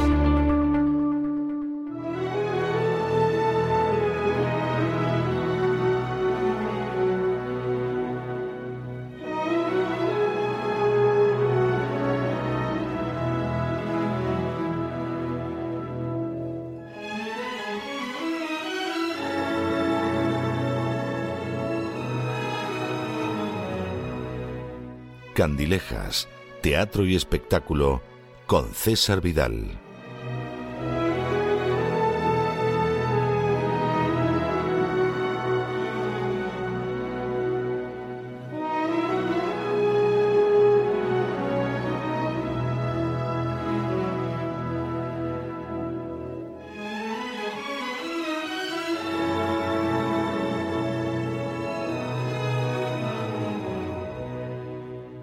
Estamos de regreso y estamos de regreso para entrar en la última sección semanal, esta sección de los viernes por la noche que tenemos en el programa La Voz. Ustedes saben que yo tengo siempre una querencia muy especial por esta sección, siempre por supuesto digo que eh, no porque no me parezcan buenas las otras secciones o porque me parezcan inferiores en otros días de la semana, en absoluto es así, nuestros colaboradores son verdaderamente extraordinarios extraordinarios, pero los viernes siempre traemos a alguien distinto y siempre traemos a alguien que además de distinto es extraordinario. Ese grado extraordinario que tiene nuestro invitado del viernes, del final del programa, deriva de muchas cosas. A veces es un personaje conocido internacionalmente, a veces es conocido más nacionalmente o localmente, pero siempre es una de esas figuras que merece la pena conocer, que merece la pena escuchar y que arroja luz, claridad y entendimiento, pues lo mismo en áreas culturales que en áreas sociales, en áreas políticas o económicas. Es el caso de nuestro invitado de esta noche. Nuestro invitado de esta noche es no solo un especialista, sino un defensor de los derechos humanos y del derecho internacional humanitario, es una persona que tiene una sólida formación jurídica que yo diría que empieza allá por los años 70 y que llega hasta este siglo XXI acumulando distintas, eh, distintos trabajos y distintas titulaciones. Y además es una persona que sobre todo ha encarnado la defensa de aquellas personas que han sufrido la guerrilla en Colombia. Como ven ustedes, un tema de enorme actualidad teniendo en cuenta lo que fueron las elecciones presidenciales colombianas del pasado fin de semana. Hoy con nosotros está don Fernando Vargas Kemba. Don Fernando, muy buenas noches, muy bienvenido. Don César, mil gracias por esta generosa introducción que usted ha hecho de mí. Mil gracias. Quiero decirle que me siento muy, muy honrado y muy orgulloso de estar aquí en su programa. Mil gracias por su invitación y aquí estoy a sus órdenes. Don Fernando, una primera cuestión para irnos situando. Usted es una persona que tiene una formación jurídica, estudia Derecho y se gradúa en la Universidad Libre de Bogotá a inicios de la década de los años 80. ¿Qué es lo que le lleva a usted en un momento determinado a lanzarse a la defensa de las víctimas de la guerrilla en Colombia? Don César, dos, dos motivaciones fundamentales. Una, que mi familia fue víctima directa en los grupos de las FARC. Mi familia fue asesinado mi abuelo, fue asesinado mis tíos, fue asesinados mis primitas, niñas de cinco años, atravesadas por balas de fusil de estos bandidos, miembros, de un grupo armado organizado por las FARC, que luego les comento que está publicado en uno de mis libros como Era que eh, tenía ese perdí familia en el Incas o perdimos. Por un lado, el gobierno nos expropiaba por no trabajarlas, imagínense, César, cuando por el otro lado estaba la SAR matándonos eh, por trabajar las tierras. De manera que ahí perdimos las fincas, eh, una extinción de dominios sin indemnización, o sea, una confiscación de tierras al estilo Chávez. Ya hace, en el año 86 nos confiscaron unas fincas de manera que ahí mm, nos tocó salir de, las fincas y, llegar a, dedicarnos al trabajo en la ciudad como profesionales. Yo soy abogado, me dediqué a la docencia, eh, soy docente, me dediqué a escribir y vi el abandono en que estaban las víctimas de la guerrilla en Colombia sin ningún tipo de vocería y organicé en el año 91 con otras víctimas el Comité Nacional de Víctimas de la Guerrilla, don César, y tengo el honor de haber sido el, primer colombiano con esta organización que llegó la Comisión Interamericana de Derechos Humanos a denunciar en el año 93 los crímenes de las FARC, el ELN y los grupos guerrilleros en Colombia y la indolencia y negación de justicia de los gobiernos en Colombia contra esos crímenes, don César, porque eso hay que decirlo así. Jamás hemos tenido aplicación de justicia en Colombia y cuando creíamos poder avanzar en la aplicación de justicia, aparecen entonces los acuerdos de paz, donde lo primero que se impone son las amnistías eh, eh, que son eh, genocidas en sí, porque dejan sin, sin castigo miles de crímenes, asesinatos, violaciones sexuales de niñas en el campo, destrucción de la familia campesina, todo un genocidio campesino en Colombia víctima de esos grupos guerrilleros auspiciados por el Partido Comunista don César. Eso me motivó a crearla en el año 91 y comenzamos a actuar en medios de comunicación, comenzaron las amenazas, comenzaron los atentados, comenzaron los asesinatos a nuestra junta directiva, la mitad de la junta directiva fue asesinada en el más absoluto silencio de los gobiernos de esa década, eh, la otra mitad le tocó asilarse, don César. Yo permanecí aquí en Colombia tratando de sostener este ideario y bueno, lo, lo, lo, logro, lo logro pese a varios intentos de atentar contra mi vida en la oficina y en la sede de, la, de la fundación, porque esto es una fundación sin ánimo de lucro. Y, y bueno, gracias a Dios sobreviví a estos intentos y, y ya luego pasaremos a, a la narración de, de, de la siguiente década, don César. Ah, don Fernando, hay una cuestión que a mí me parece de enorme importancia y es el desconocimiento irresponsable y peligroso de lo que han sido las FARC y otros grupos guerrilleros colombianos. A la gente que se le pregunta al respecto, bueno, pues piensa que más o menos son grupos eh, justicieros que han intentado reconducir la injusticia que sufre desde hace siglos Colombia, que es posible que hayan cometido algunos excesos en algún momento, pero no excesos mayores que los que haya podido cometer las fuerzas del orden o el ejército pero que en última instancia no pasa de ser grupos absolutamente idealistas y llevados sobre todo por un deseo de justicia que se negaba al pueblo colombiano. ¿Qué hay de verdad, qué hay de mítico, qué hay de falso en esa representación de las FARC? Excelente pregunta que me permite aclarar a todos sus oyentes, que sé que son miles, don César, en muchos países del mundo, que las FARC, la izquierda nacional colombiana, el comunismo nacional e internacional logran montar un mito en la creación de las FARC y logran imponer en colegios y en escuelas, porque desgraciadamente se les dio la educación a la izquierda, eh, al menos en mi país, en los países de América Latina, casi que la educación está en la izquierda, eh, totalmente en manos de la izquierda, y entonces ellos adoctrinan a los estudiantes de colegios y universidades y posgrados y lo que usted se quiere imaginar en este error de este mito fundacional de las FARC diciendo que eran campesinos que les tocó armarse, eh, reclamando tierras y, defendiéndose de una agresión del ejército, eh, del ejército colombiano en la década del, del 60. Todo eso es absolutamente falso. Don César, usted sabe muy bien, eh, en la Internacional Comunista del, del 19, Lenin dice, ordena a todos los partidos comunistas del mundo crear una sección armada. Eso está escrito, yo lo tengo en mi libro más reciente que se llama Memoria Histórica de las FARC, su verdadero origen, en donde mostramos el documento, la orden de, del Comiter eh, em, y cómo lo siguieron los partidos comunistas en el mundo, especialmente en Colombia.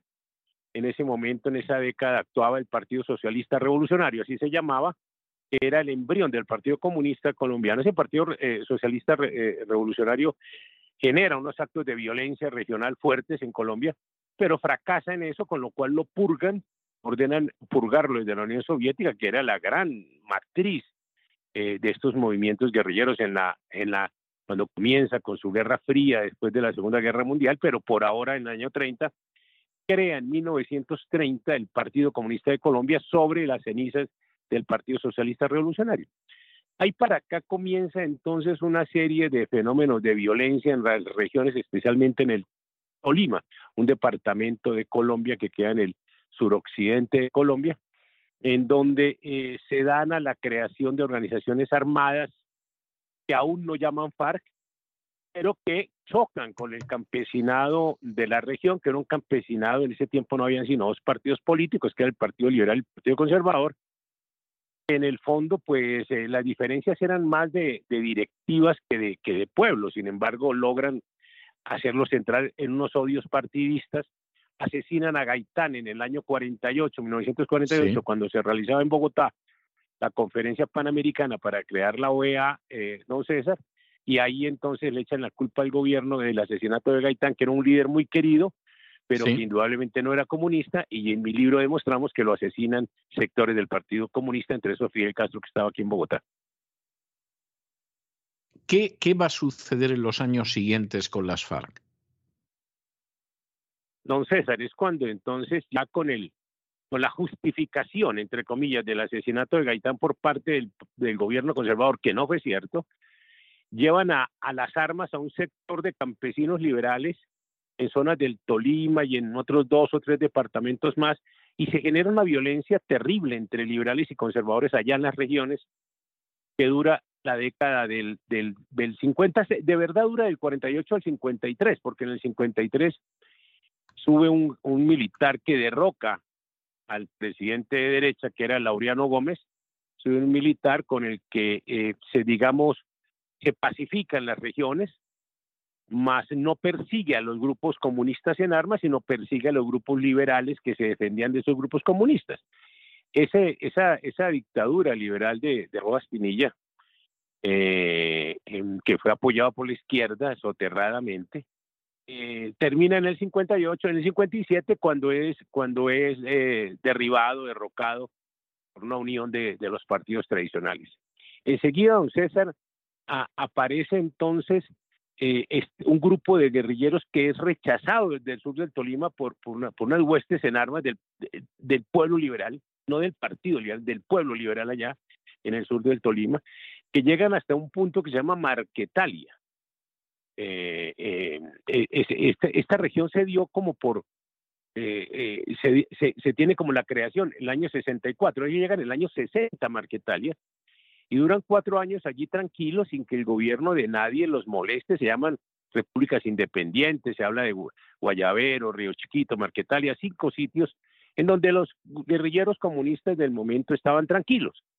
Eh, habían tenido ya, don César, quiero decirle, buen entrenamiento de, de, guerrilleros, eh, de criminales, de guerrilleros comunistas de la Guerra Civil Española que se salen de España, se vuelan de España cuando, cuando, cuando la guerra civil es ganada por, por las huestes de, de, de Franco. De manera que ellos llegan aquí a América Latina y a Colombia llegan como instructores de guerrillas. Imagine usted la carga ideológica que tenía eso tan violenta. Y es cuando aparecen aquí cortes de franela que yo no entendía aquí cómo se podía cortar el cuello de campesinos unos con otros, sacándole la lengua por la parte cortada del cuello. Un acto eh, diabólico, horrible, eh, que yo no entendía, pero que luego lo entendí cuando estuve asilado en España un tiempo después, en el 2004, don César, Duré allí mm, casi dos años estudiando, mm, estudié la Guerra Civil Española y encontré que estos, estos crímenes se cometían allá, en la Guerra Civil Española. Entonces entiendo que, imagínese usted, el 36 aquí al, al, al, al 55, 57, 58, pues son los años en que esta gente llega aquí huyendo de la derrota en España y es cuando enseñan a hacer una cantidad de barbaridades a los campesinos que estaban en las guerrillas comunistas. Ahí se funda en el año 64 eh, dicen que las FARC en Marquetal, con, con tiro fijo a la cabeza ya, con, con tiro fijo, porque su origen, su, su primer comandante, digámoslo así, Jacobo Priazala Pealia Charro Negro, había sido muerto en combate con los liberales en el año 60. De manera que eh, muerte que publica el, periódico El Partido Comunista en Colombia, muy adolorido, diciendo que le habían asesinado un líder campesino en el sur del Tolima cuando era el jefe de las FARC en ese momento, está históricamente demostrado. De manera que en el año 64 eh, aparecen, eh, dicen que se crean las FARC en Marquetalia, en realidad se crean en el 66, el nombre FARC, en el 66, arriba en Cabrera, bajo los auspicios de un terrible comunista que pasó de liberal y que fue al Congreso de la República como liberal, que se llamó Juan de la Cruz Varela, que asesina a sus cuatro hermanos por no volverse comunistas, entre otras cosas. Él es el que hace un pleno arriba en Cabrera en el año 66 y, bautiza ese nuevo grupo, que es el único grupo, el primer grupo permanente de guerrilla que ha habido en Colombia, que se denomina las FARC de 1966 para acá, haciendo y cometiendo todo tipo de tropelías en el campo colombiano, principalmente, don César. ¿Cuál va a ser el balance final de las FARC? Porque las FARC entran en toda una, dinámica que usted ha descrito en cuanto a sus raíces, entran en una dinámica contra los sucesivos gobiernos de Colombia con la finalidad de implantar un régimen de extrema izquierda en Colombia. En esas décadas, antes de llegar a esa especie de pacto de hace unos años entre el Estado colombiano y las FARC, en esas décadas, ¿cuál es el balance? De la acción de las FARC en Colombia. Claro, claro, César. Mire, primero permítame aclararle que la gente nunca se pregunta de dónde salen las armas, de dónde sale el habituallamiento, de dónde sale la munición, los uniformes, las botas, todo lo que necesita una organización criminal como estas para organizarse con más de 3.000, 4.000, 5.000 hombres. En aquel momento eran más de 500 hombres en el año 60. ¿De dónde salen esos fusiles? ¿De dónde un campesino, don César, puede comprar un fusil, por Dios santo, si ese es un precio que es imposible de alcanzarlo para un campesino? Un campesino no puede comprar un arma, no puede comprar un fusil, de manera que no son los pobres los que generan la violencia ni el terror, eh, don César. Son estas organizaciones financiadas en ese momento internacionalmente desde la Unión Soviética, posteriormente en el 60 ya con puente en Cuba, pero final, pero inicialmente de la Unión Soviética. Había que cuando hicimos esta investigación encontramos que en 1964, cuando eh, el, ejército hace una operación y penetra en Marquetalia, eh, encontraron pistas de aterrizaje, don, César. Entonces uno se pregunta, pistas de aterrizaje en el año 64, si eran campesinos pobres, no que eran campesinos pobres luchando por tierra, ¿para qué las pistas de aterrizaje? ¿Qué llegaba allí? ¿Qué, ¿De dónde venían esos vuelos? ¿Qué, qué tipo de carga traían y qué tipo de carga llevaban. De manera que ya es evidente y está demostrado, y lo hemos demostrado en documentos publicados aún por el propio Partido Comunista, que hubo toda una financiación desde la Unión Soviética y que el Partido Comunista participó desde su creación con ese brazo armado en la lucha armada en Colombia, haciendo lo que usted conoce muy bien en su lectura, don César, que es la combinación de las formas de lucha, que es una doctrina eh, eh, eh, leninista que, que, sigue vigente aún en Colombia. Ese, eso, eso, ellos se dedicaron a, secuestrar, asesinar, captar recursos, todo lo que Lenin les había formulado como su objetivo el grupo armado, que es financiarse, coger recursos y asesinar al enemigo, de manera que ellos se dedicaron a, a matar, asesinar, secuestrar, extorsionar, hasta que llegan a los años 80 y se topan con el narcotráfico, don César. Y allí es cuando entonces, ya en los, eh, eh, eh, finalizando los 70, ya la marihuana era un éxito en Colombia. Se controlar todos los cultivos ilícitos en Colombia de coca, de marihuana, de amapola, que mantienen ese, esa hegemonía y esa riqueza con que se comienzan a, formar estos grupos hasta que aparece otro fenómeno a, mediados de los 80 que se llamó el paramilitarismo en Colombia, que le disputó los territorios y esos capitales, don César. Lo cual quiere decir que cuando en un momento determinado, hace ya más de 30 años, se colapsa la Unión Soviética, esta gente se puede absolutamente mantener porque han recogido todos los frutos de la explosión de los cárteles de la droga. Es decir, esos cárteles de la droga tristemente famosos, lo que sucede es que quien pasa a sustituir a los cárteles de la droga civiles, por llamarlo de alguna manera, son las FARC y son otras guerrillas. Claro, don César, imagínese usted que para, para mediados de los años 80 eh, que iniciaba Colombia una gran confrontación eh, entre autodefensas, que eran las gentes que se, se defendían en uso de la legítima defensa colectiva en las regiones, eh, todavía esperando que el Estado los acompañara, que la fuerza pública los acompañara, como ocurría en algunas zonas, porque era legal ese acompañamiento, o sea, no era ilegal tomar una escopeta e ir a, ir a defender su finca.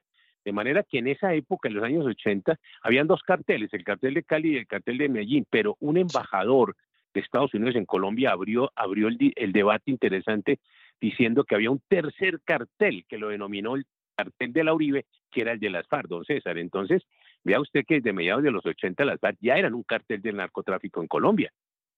Efectivamente, cuando en un momento determinado se lanza desde el poder la idea de llegar a un acuerdo con las FARC, de llegar además a un pacto que les da un peso enorme en los medios de comunicación, en el legislativo, aunque no tuvieran votos para respaldarlo, etcétera, etcétera, ¿se sabe más o menos el número de víctimas mortales y no mortales que han podido causar las FARC?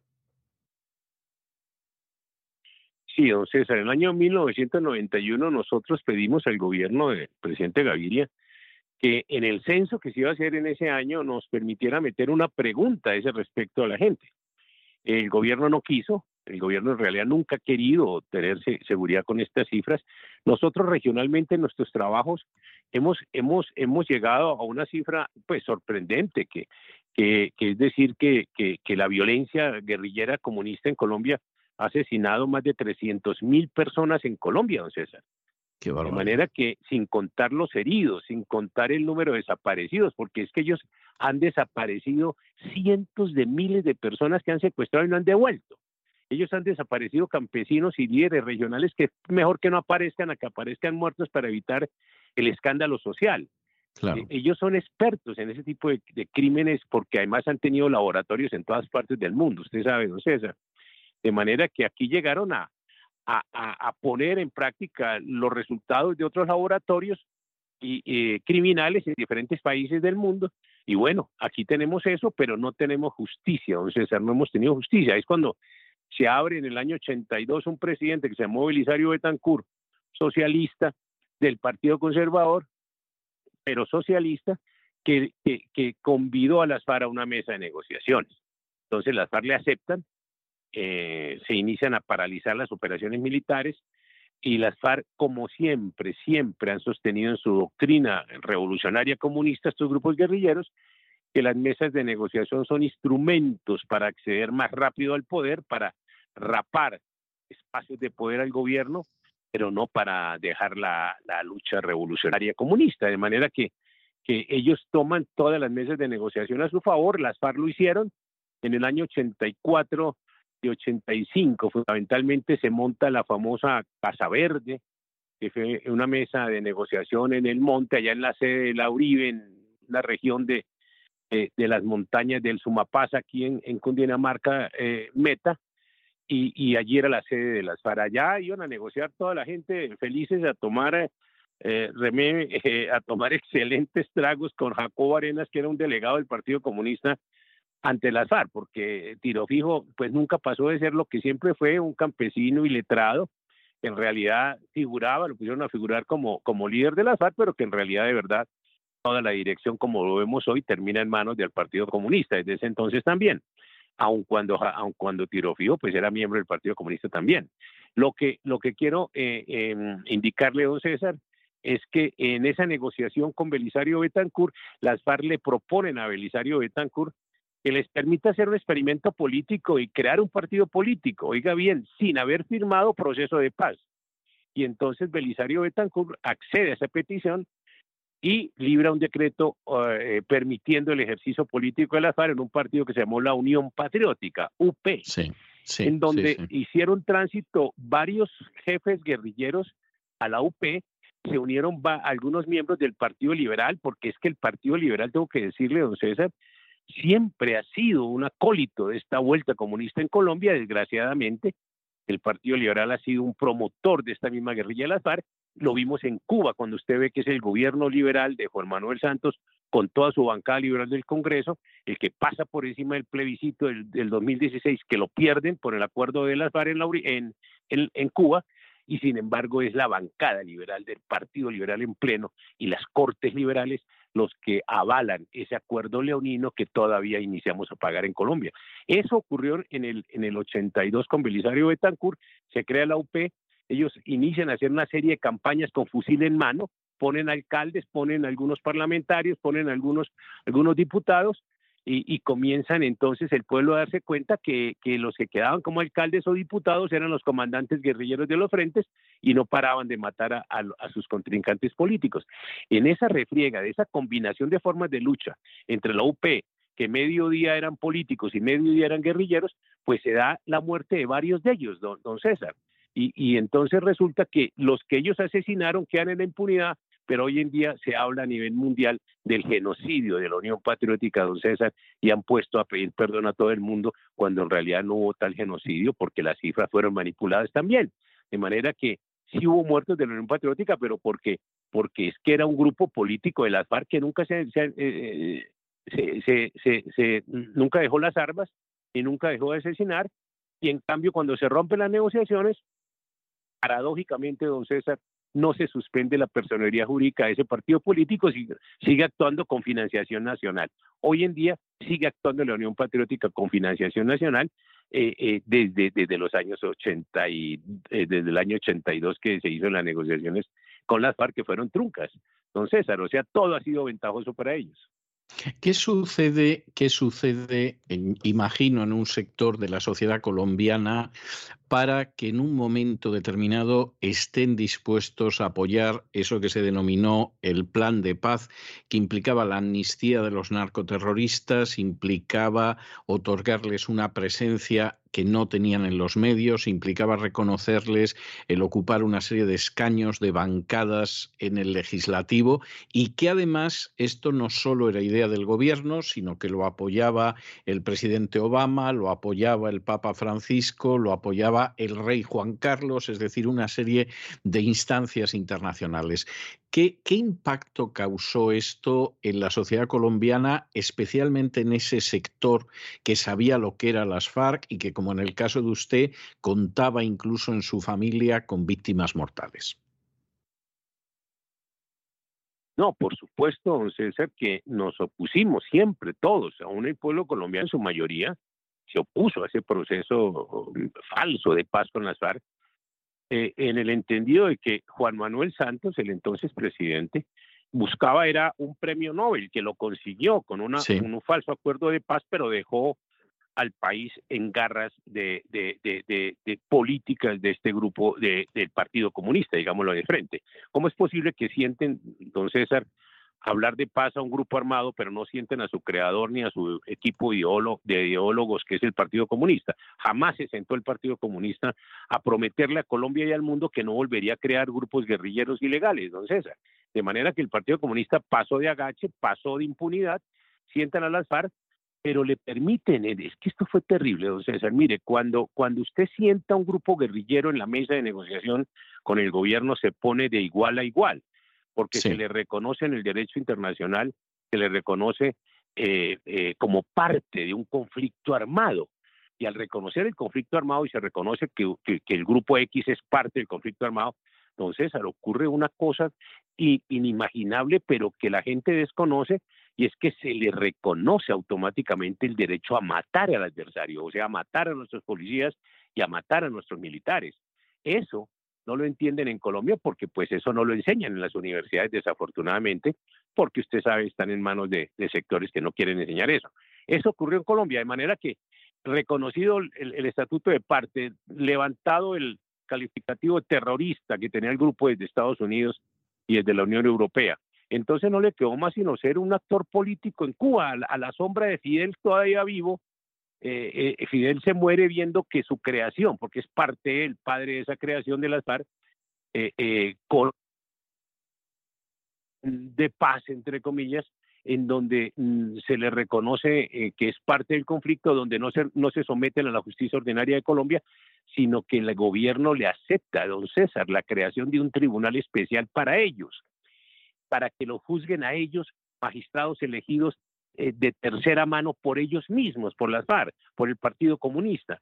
De manera que eh, se crea lo que se llama la JEP en Colombia, la Justicia Especial para la Paz, con un tribunal especial eh, que sería el encargado de juzgar, hágame el favor, los crímenes de las FARC, pero es un tribunal creado por las FARC.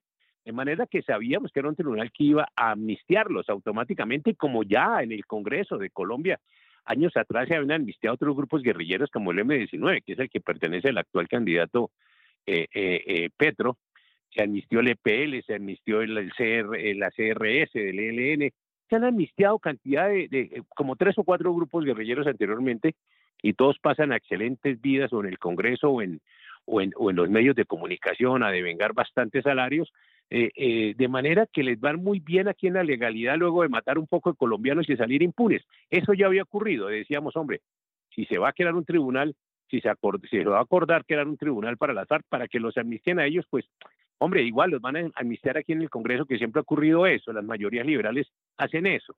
Pero, don César, sorpresa la nuestra cuando al final de esto deciden también llevar a ese tribunal al ejército de Colombia. Entonces, hoy el ejército de Colombia está respondiendo ante el tribunal de su enemigo, lo que se llama la justicia del enemigo, y está haciéndoles pedir perdón por haber por haberles hecho la guerra durante estos 60 años, por haber defendido este país. Esto es uno de los, de, los, de los cinco puntos acordados en Cuba. Falta entregarles cerca de cuatro millones de hectáreas de excelente productividad que también fueron acordadas, don César, entregárselas a las FARC. Eh, falta reformar, mire, ya en este momento se les han entregado siete u ocho emisoras a nivel regional, gratis, están financiados, una norma especial para financiar y que hagan promoción de su ideología calcule lo que estamos hablando. Entonces, César, estos son unos acuerdos terribles en los que el pueblo colombiano estuvo en contra y por eso el 2 de octubre del 2016, cuando Juan Manuel Santos hace el plebiscito pidiéndole al pueblo colombiano que le avale esos acuerdos, pese a todo lo que hizo, porque rebajó el umbral del 50% que estaba en la Constitución al 13% para ganarlo. Entonces, Dios es grande y entonces actúa en Colombia y actuó con un sorprendente resultado electoral en donde el no gana. Y entonces el no en el plebiscito gana y esos acuerdos se van para el piso. El otro día el presidente tenía que haber renunciado, don César, tenía que haber renunciado un poco de gente aquí en Colombia. Pero no, no renuncia nadie. Eh, eh, el partido que se suponía que era de oposición, que era el partido de Uribe, el Centro Democrático, eh, resulta al otro día apoyando al presidente y, negociando el no y negociando esto y entonces se negoció el no en Colombia por encima del pueblo colombiano, lo que es una, una vulneración a la, a la soberanía nacional depositada en las urnas en ese momento. La Corte avaló también y, luego al mes siguiente terminaron aprobando los mismos acuerdos en el Congreso de la República. Esa es la historia de esta tradición, don César. Lo cual es una verdadera burla. Yo creo que era algo absolutamente indignante, que era una burla, pero efectivamente eso es lo que sucedió, con el aplauso, por supuesto, de determinadas fuerzas internacionales. Va pasando el tiempo, que es algo indiscutible en medio de toda esta situación, y eh, uno se encuentra con que ni siquiera la gente del partido de Uribe está dispuesta a pedir cuentas a las FARC. No hay nada más que ver lo que hemos visto en los últimos años. Eh, va avanzando la posibilidad de que haya unas nuevas elecciones presidenciales, como es lógico, y resulta que un antiguo guerrillero como Gustavo Petro aparece como posible presidente de Colombia. De hecho, en la primera vuelta es con bastante diferencia el candidato más votado. Eh, cuestión enormemente importante, don Fernando. Petro finalmente puede ganar estas elecciones. Esto significaría el triunfo de las FARC y de otros grupos guerrilleros. Eh, ¿Va Colombia camino de convertirse en una nueva Venezuela? ¿O usted cree, por el contrario, que en esa segunda vuelta Petro no va a conseguir imponerse?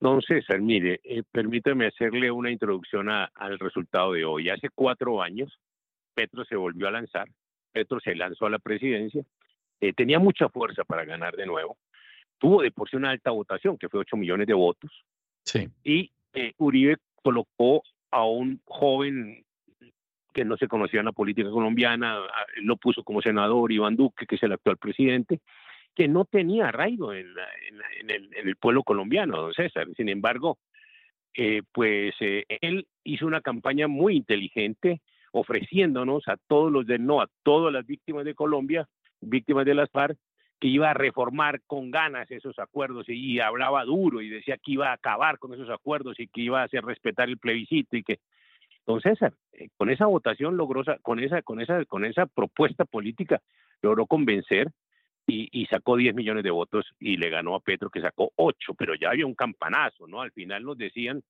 porque aún mucha gente no, no, no, no gustaba de Duque. Ese hombre no, no me gusta Duque, que tiene un antecedente, tiene un pasado que es muy liberal, muy cosas.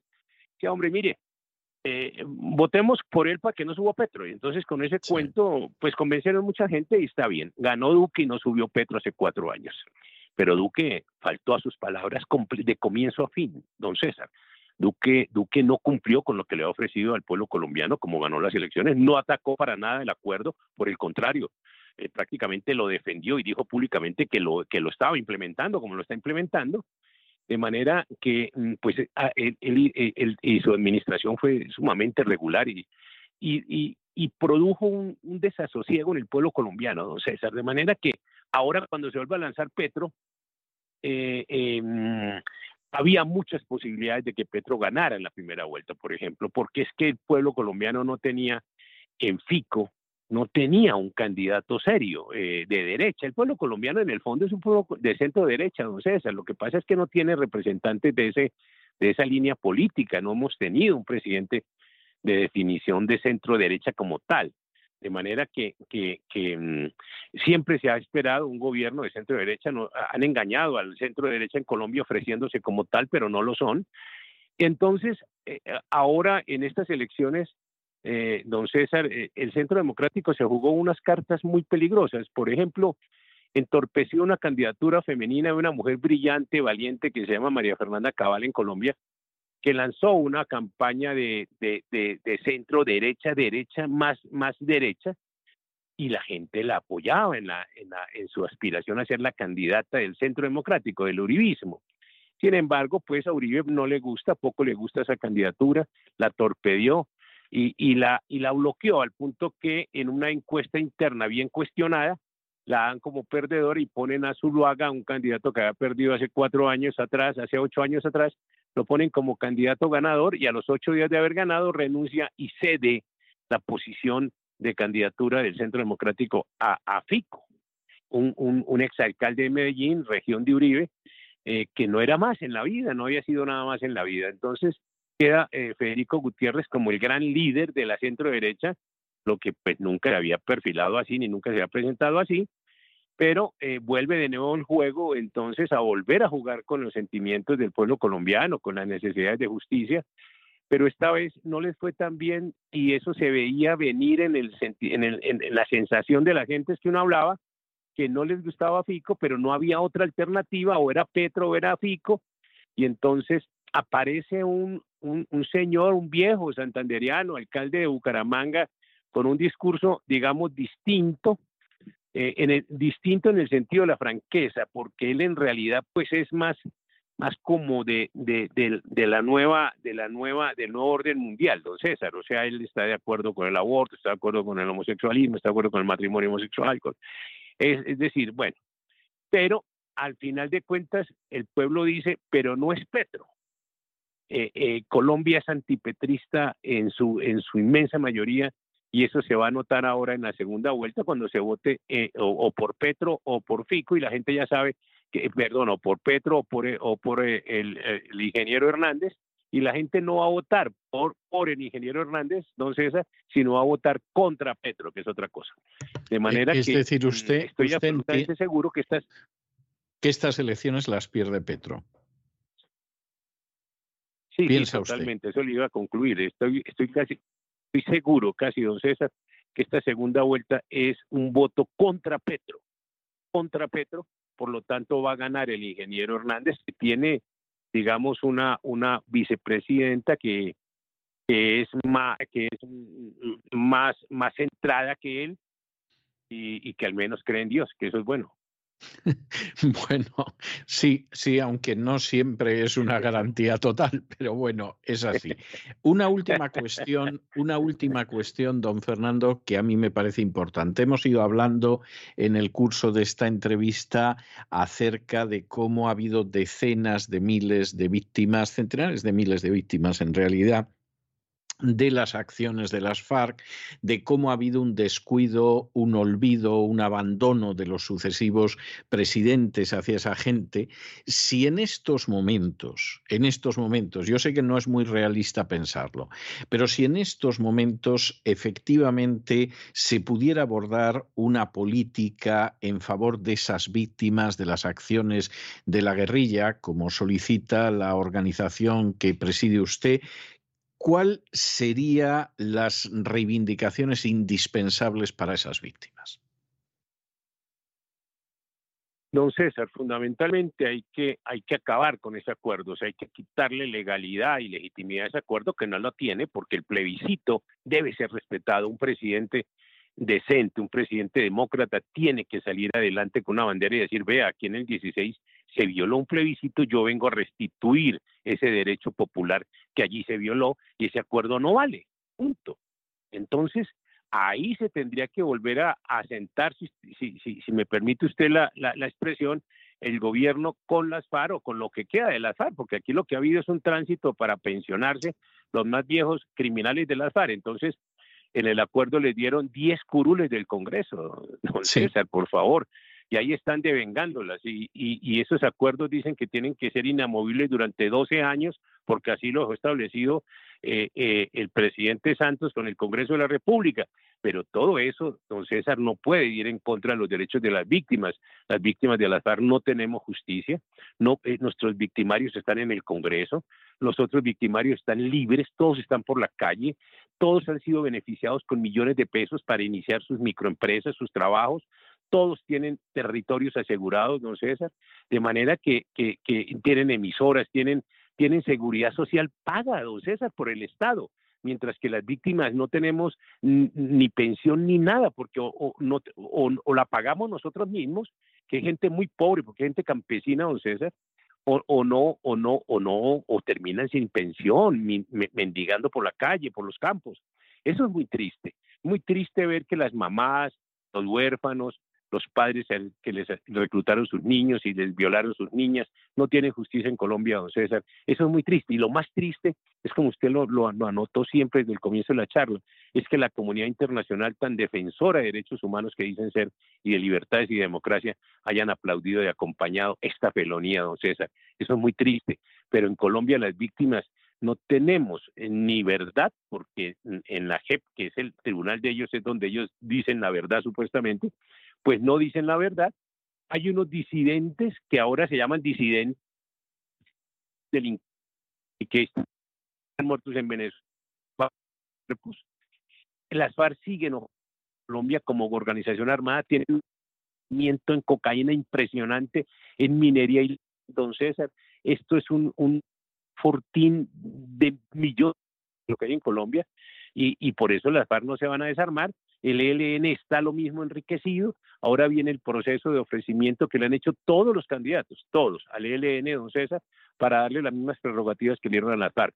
De manera que, don César, eh, nosotros estamos las víctimas de, la, de, las guerrillas en Colombia, las FARC estamos, estamos eh, desamparadas. representación en el Congreso, estamos desamparados, sin ningún tipo de representación en el Congreso, ni yo trato de llevar una vocería a nivel internacional en algunos eventos, como esta invitación suya, don César, que le agradezco mucho, pero, pero la verdad es que hemos estado muy solos, nunca hemos tenido financiación ni apoyo de ningún gobierno, don César, como organización de víctimas, y en cambio los otros sí han tenido financiación de todos los gobiernos, de manera que esto es muy complicado, don César, y, y bueno, así como decimos los que creemos en Dios, Dios ve, don César, y aquí estamos luchando y esperamos en la justicia divina. Sí, que evidentemente es una justicia que no se puede torcer como sucede con la denominada justicia de los hombres. Pues don Fernando, yo le tengo que agradecer el tiempo que nos ha dedicado usted a poder hablar de esta situación de las víctimas de la violencia de la guerrilla en Colombia y cuando estas entrevistas se realizaban en un estudio, cuando estas entrevistas tenían lugar cara a cara en la radio, yo tenía la costumbre, como un pequeño detalle hacia la gente que como usted tenía la paciencia y la gentileza de someterse a la batería de preguntas, de regalarles un libro mío dedicado. Siempre hacía la salvedad de que no estaban obligados a leer el libro, pero lo hacía como un pequeño detalle de gratitud por el tiempo que nos habían dedicado. Esto es imposible ahora en el ciberespacio y yo siempre suelo dejar una melodía musical a la gente que como usted pues ha sido tan amable y tan gentil de cedernos una parte de su tiempo y le voy a dejar con una pieza musical, una pieza gospel que eh, Elvis Presley curiosamente amaba de manera especial, porque era la pieza gospel preferida de su madre, que se llama Peace in the Valley, Paz en el valle, donde habla de que después de tantas tribulaciones, de tanto sufrimiento, de tanto dolor, sin embargo uno aspira a que haya un momento en el que finalmente exista una paz real, una paz auténtica, una paz verdadera y que se pueda disfrutar. Es esa paz la que nosotros le deseamos a usted y por supuesto a toda esa gente sin voz a la que usted presta voz en los ámbitos internacionales y que son esas víctimas de la violencia guerrillera en Colombia. Muchísimas gracias por todo, un abrazo muy fuerte y hasta que nos volvamos a encontrar. Mil gracias, don César, Dios lo bendiga, muchas gracias.